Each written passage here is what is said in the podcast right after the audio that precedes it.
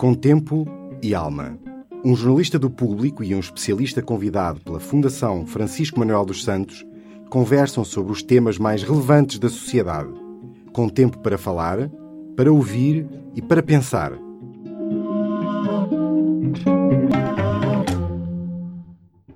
Eu sou Leonete Botelho, jornalista de política. Temos connosco neste Contempo e Alma José Maria Sousa Rego, que foi secretário-geral da Presidência do Conselho de Ministros de 2002 a 2016 e é autor do ensaio No Centro do Poder, Governo e Administração Pública em Portugal, publicado pela Fundação Francisco Manuel dos Santos. Vamos tentar perceber quais as grandes entropias detectadas por quem esteve à frente do centro português ao longo dos seis últimos governos, desde Durão Barroso a António Costa, e quais as soluções que propõe neste ensaio. Olhe para si e não é difícil imaginá-lo no papel de Sir Humphrey Appleby, o inteligente secretário permanente do ministro James Acker na série britânica Yes Minister. Ele dizia que sim a tudo o que lhe pedia o governante, mas havia sempre um mas. Na presidência do Conselho de Ministros também teve de dizer muitas vezes sim, mas aos sucessivos governantes com quem trabalhou. Faz todo sentido, porque essa série chamou a atenção para o corporativismo eh, da administração que acabava por se impor às eh, políticas eh, eh, do governo e aos membros do governo. Cá em Portugal, as coisas passam-se ao contrário. A administração pública está desarticulada e eh, os dirigentes da administração não têm nem condições para desenvolver corretamente as suas responsabilidades e as suas atribuições de lei, quanto mais para se atreverem a criar obstáculos às decisões dos ministros e à capacidade que os ministros têm de lei de governar o país. Aquela série coloca, no entanto, em evidência a relação difícil que sempre existiu entre o corpo da administração pública de topo e os membros dos sucessivos governos, que vêm sempre com os seus programas próprios, trazem pessoal da sua confiança e muitas vezes um grande desconhecimento sobre os procedimentos. E depois têm de trabalhar com uma estrutura imensa, burocratizada e de carreira. Esta imagem ainda é real no Portugal do século XXI. Os problemas são os mesmos, fazem todo o sentido e essa série é tão divertida e tão pertinente exatamente porque os problemas são idênticos. Temos, por exemplo, as críticas que se fazem à administração. São críticas que faz a população porque a administração é lenta, porque os licenciamentos são lentíssimos e complicadíssimos licenciamentos de atividade empresarial. Criticam os governos porque lidam com uma administração que não é ágil, que não é competente. E critica a própria administração que diz que não tem condições para desenvolver a sua atividade. Portanto, os problemas são os mesmos e são os mesmos porque é uma atividade crítica. O exercício do poder executivo faz-se através de atividades que são político-administrativas.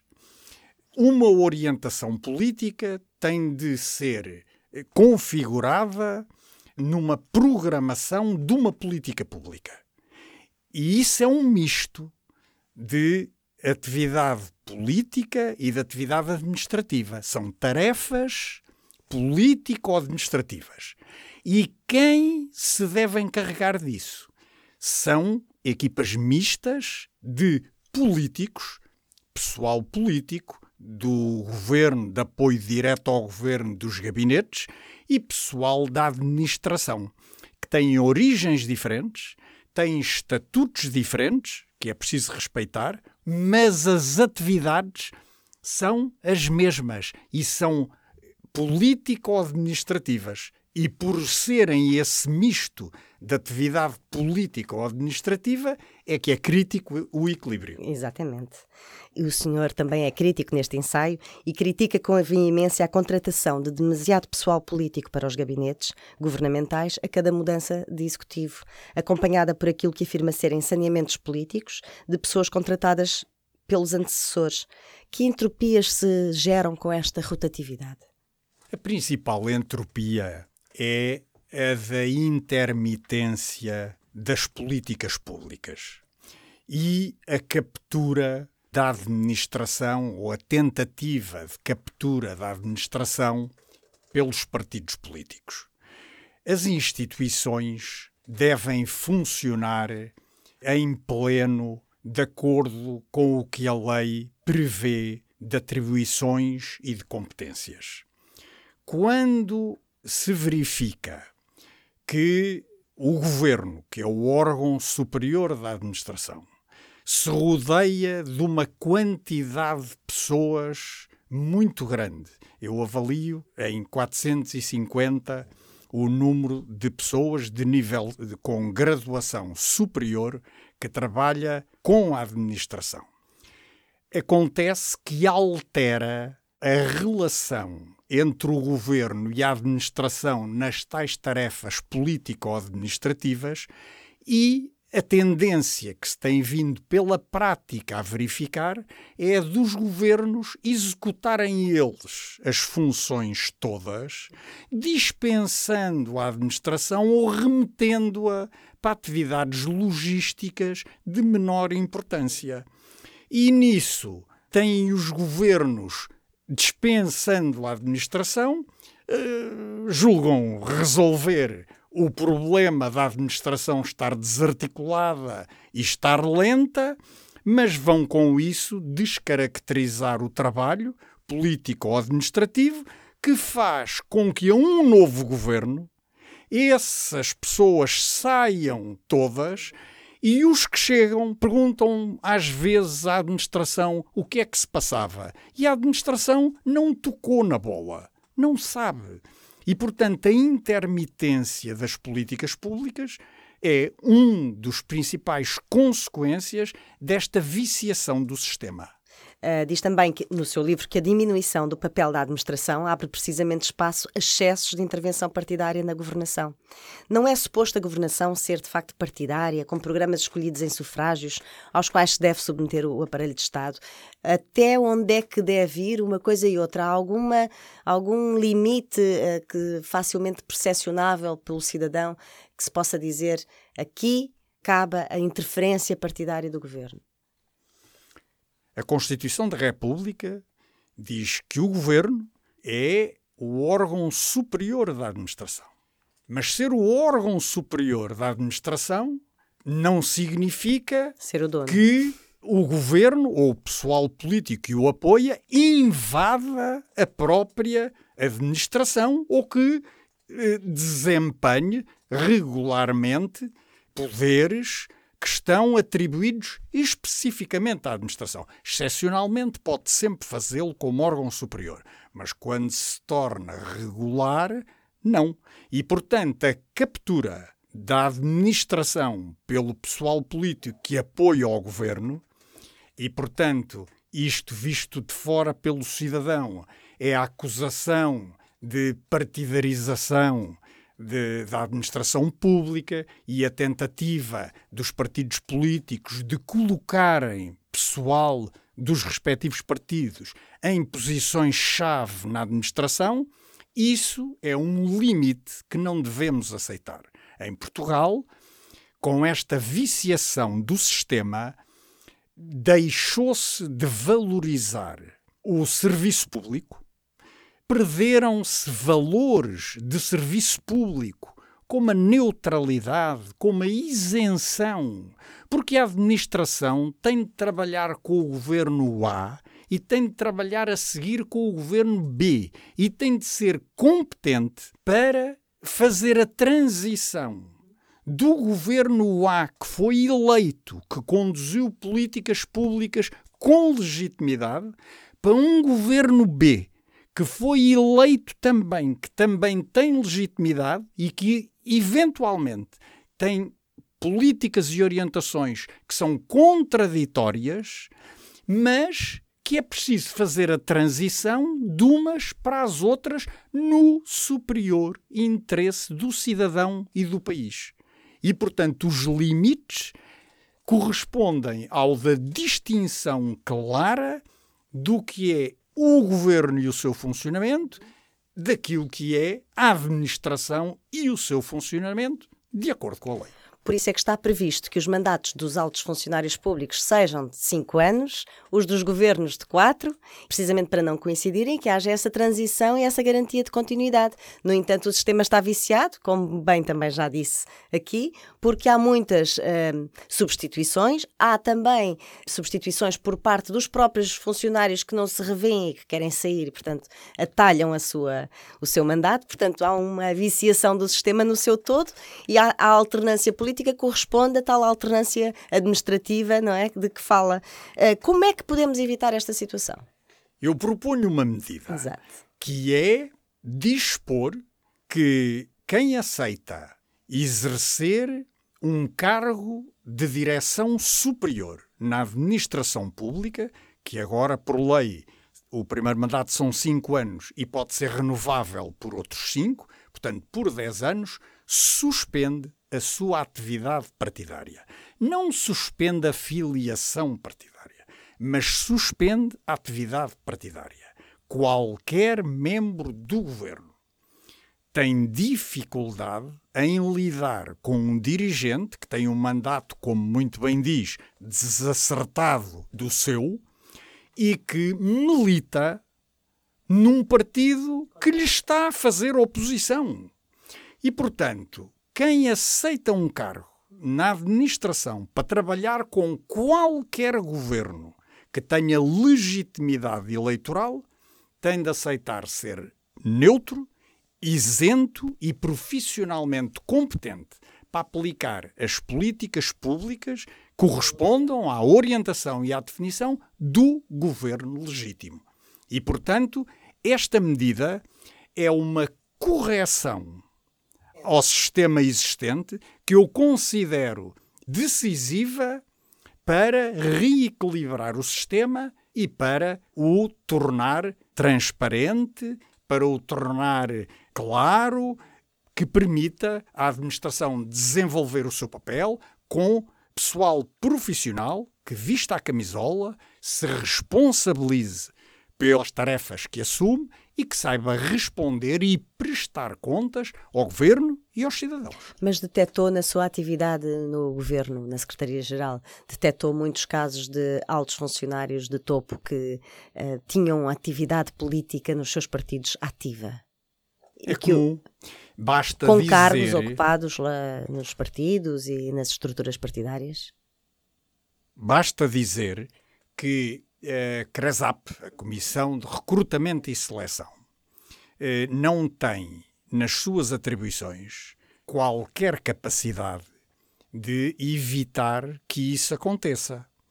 Aliás, era problemático que o tivesse, porque seria, de alguma maneira, discriminar eh, militantes partidários que são profissionais da política e que até há boas razões para que possam desempenhar funções na administração. Só que, enquanto estão como militantes partidários ou em funções de apoio aos governos, têm uma camisola, têm um estatuto e respondem perante determinados princípios. Se desempenham funções na administração, a camisola é outra as responsabilidades são outras e a prestação de contas é outra. O que não se pode é estar numa instituição com a camisola de outra vestido.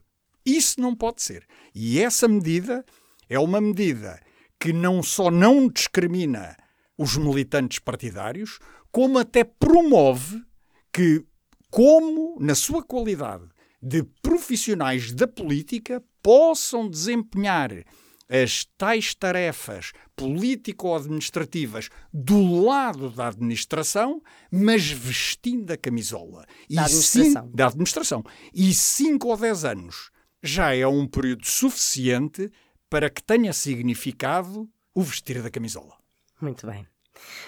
Agora vamos então falar um pouco da estrutura do governo, também fala bastante no seu livro. Já não é o primeiro, infelizmente, a dizer que os ministérios funcionam em silos, praticamente sem articulação entre si. Esta semana, o secretário de Estado do Conselho de Ministros concordou com a secretária-geral do Ministério da Economia, que também é membro do Conselho de Prevenção da Corrupção, sobre a necessidade de encontrar uma plataforma de diálogo entre os diferentes secretários-gerais dos ministérios. Esta seria uma forma de melhorar a articulação dentro do governo. Com certeza que é, e eu gostei muito de ouvir essa abertura para que isso acontecesse de uma forma aceite institucionalmente.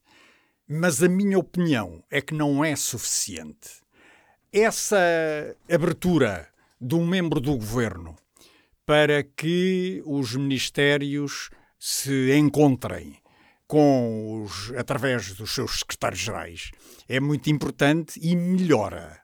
Mas melhorar não é decisivo, porque o que melhora também piora. E aqui é o desenho institucional que está em causa. Os grupos de trabalho, os grupos de projeto, estas plataformas, todas melhoram. O pior é que quando muda um governo, ou mesmo mudando o membro do governo, e o secretário de Estado que disse isso, já não é o primeiro que está no lugar, neste lugar, neste governo. Outro que tenha outra sensibilidade, ou que o primeiro-ministro ou a ministra lhe passe tarefas que são prioritárias e que deixe de ter disponibilidade para tratar do assunto, morre e morre sem ser morto. Morre morte sozinho. Morte, morre de morte natural. E quando houver divergências, porque felizmente as há, eh, entre ministérios, eh, não há capacidade para as dirimir, porque não é um secretário de Estado que vai resolver as dificuldades eh, de um secretário-geral que responde perante outro ministro. E, portanto, tem de haver uma tradução institucional e legal da articulação entre os ministérios. Que é aquilo que propõe o tal órgão de chefia, individual ou coletivo, que assegura continuidade em mandatos desencontrados. Distinguindo o que é administração do que é governo, a administração tem de ter uma organização com alguma estabilidade e os governos, ao entrarem, arrumam as dependências da administração, consoante entendam, porque isso é uma competência exclusiva e, e específica do governo. Portanto, o que eu defendo é que a Assembleia da República defina uma organização estável da administração que permita aos governos arrumá-la para efeitos de orientação governativa, mas que assegure, por um lado, que a cada mexida ou no governo ou num só membro do governo sejam criados ou apagados ministérios, porque é completamente impossível desenvolver atividade profissional numa organização que, ao ritmo das alterações dos membros do governo, altera as suas competências, as suas atribuições e a sua organização. Mas acha que algum partido na Assembleia da República aprovaria esta medida?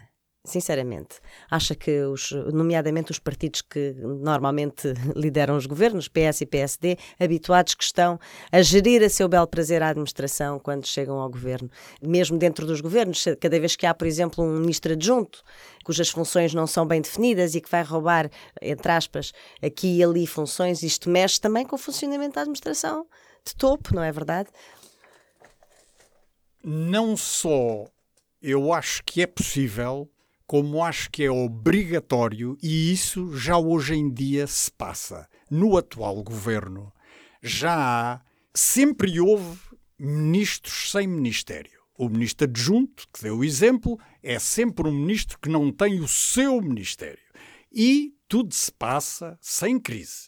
Ministros da presidência, já houve ministros de Estado, uns que acumulavam com outras funções, outros só ministros de Estado. Sempre houve ministros sem ministério. Mas neste governo há ministérios que prestam serviços a vários ministros. A presidência do Conselho de Ministros, neste momento, presta serviços ao Primeiro-Ministro, à Ministra da Presidência, ao Ministro Adjunto. E, para além disso, ainda presta serviço ao Ministro do Planeamento e Infraestruturas e ao Ministro da Cultura. O, o, Ministério da Agricultura. São centros de competências, não é? Precisamente. O Ministério da Agricultura presta serviços ao Ministro da Agricultura e ao, à Ministra do Mar. O Ministério da Educação presta serviço ao Ministro da Educação e ao Ministro da Ciência e do Ensino Superior. É assim que deve ser, então. O que eu defendo é que na Assembleia da República, no uso dos seus poderes, estabilize uma organização dos ministérios que faça como muito bem assinalou, que permita desenvolver centros de competências e que os governos possam depois definir as dependências relativamente aos membros do governo consoante a sua própria orgânica. Em vez de um governo à entrada definir os ministérios a partir da organização do governo, dos membros do governo entre eles, porque isso muda quando politicamente o primeiro-ministro entende que é preciso fazer um ajustamento. E durante este governo já houve ajustamentos ao nível de secretário de Estado, ao nível de ministros, criando até lugares de secretário de Estado novos, como há para a habitação, e substituindo e rodando outros. Mas pode o governo ter a flexibilidade toda para se organizar e crescer ou reduzir o número de membros do governo e recortá-lo em termos de competências como entender e a administração manter estabilidade nos ministérios como centros de competência. Como centros de competência. Basta depois definir as ligações de direção, de superintendência e de tutela. Outra destas eh, medidas que propõe e das funções que defende para a administração é, de facto, fazer-se de uma forma eficaz a avaliação das políticas públicas. Isto não existe ainda ou não é eficaz? A avaliação das políticas públicas ao longo do tempo é feita ou, é, ou não é feita de todo? É feita de forma eficaz ou não é feita de todo? A avaliação que interessa é uma avaliação pública que possa ser apresentada ao cidadão e que legitime a opinião do cidadão que lhe permita dizer e escolher eleitoralmente se quer mais do mesmo, mesmo que seja com correções ou se prefere ir por outro lado. E avaliação de políticas públicas nestes termos não tem havido. A Fundação Francisco Manuel Seria dos o Santos... governo reconhecer que falhou, não é? Não. Há políticas públicas que têm tido muito bons resultados.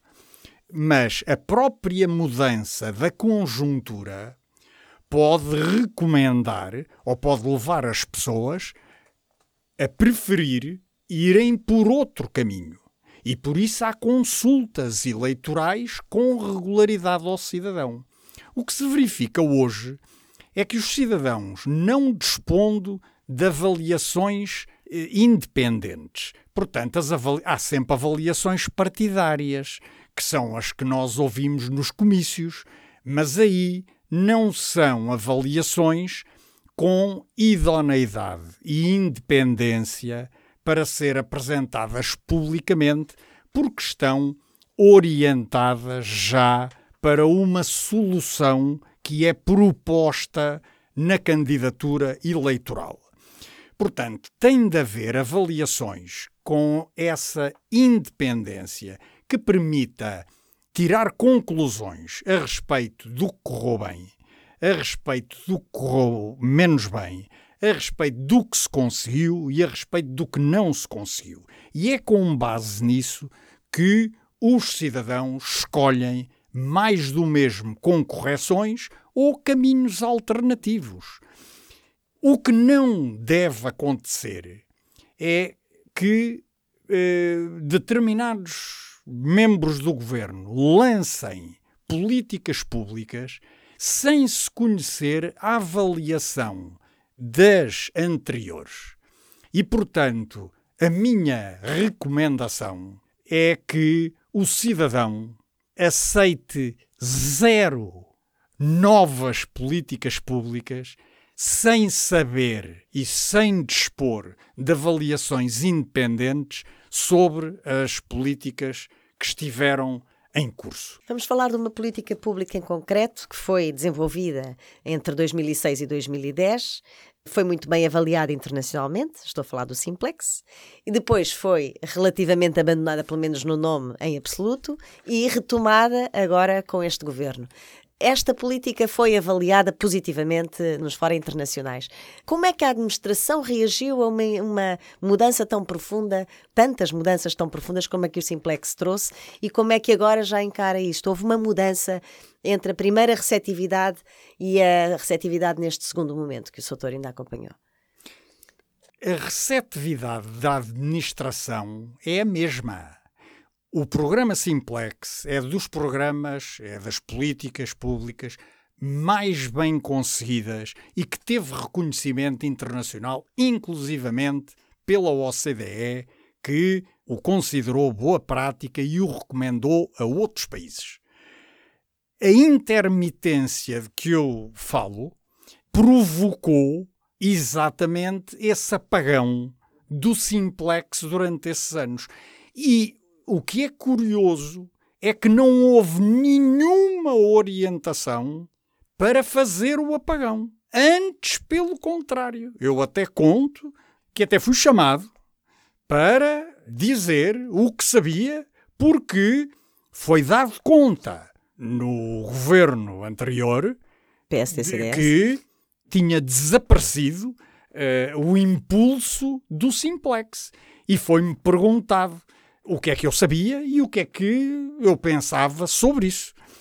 Aconteceu uma coisa curiosa, é que a minha capacidade de resposta é que eu verificava de facto que se estava a dar o apagão, mas eu tinha poucos eh, ou nenhums conhecimentos das coisas que estavam a correr.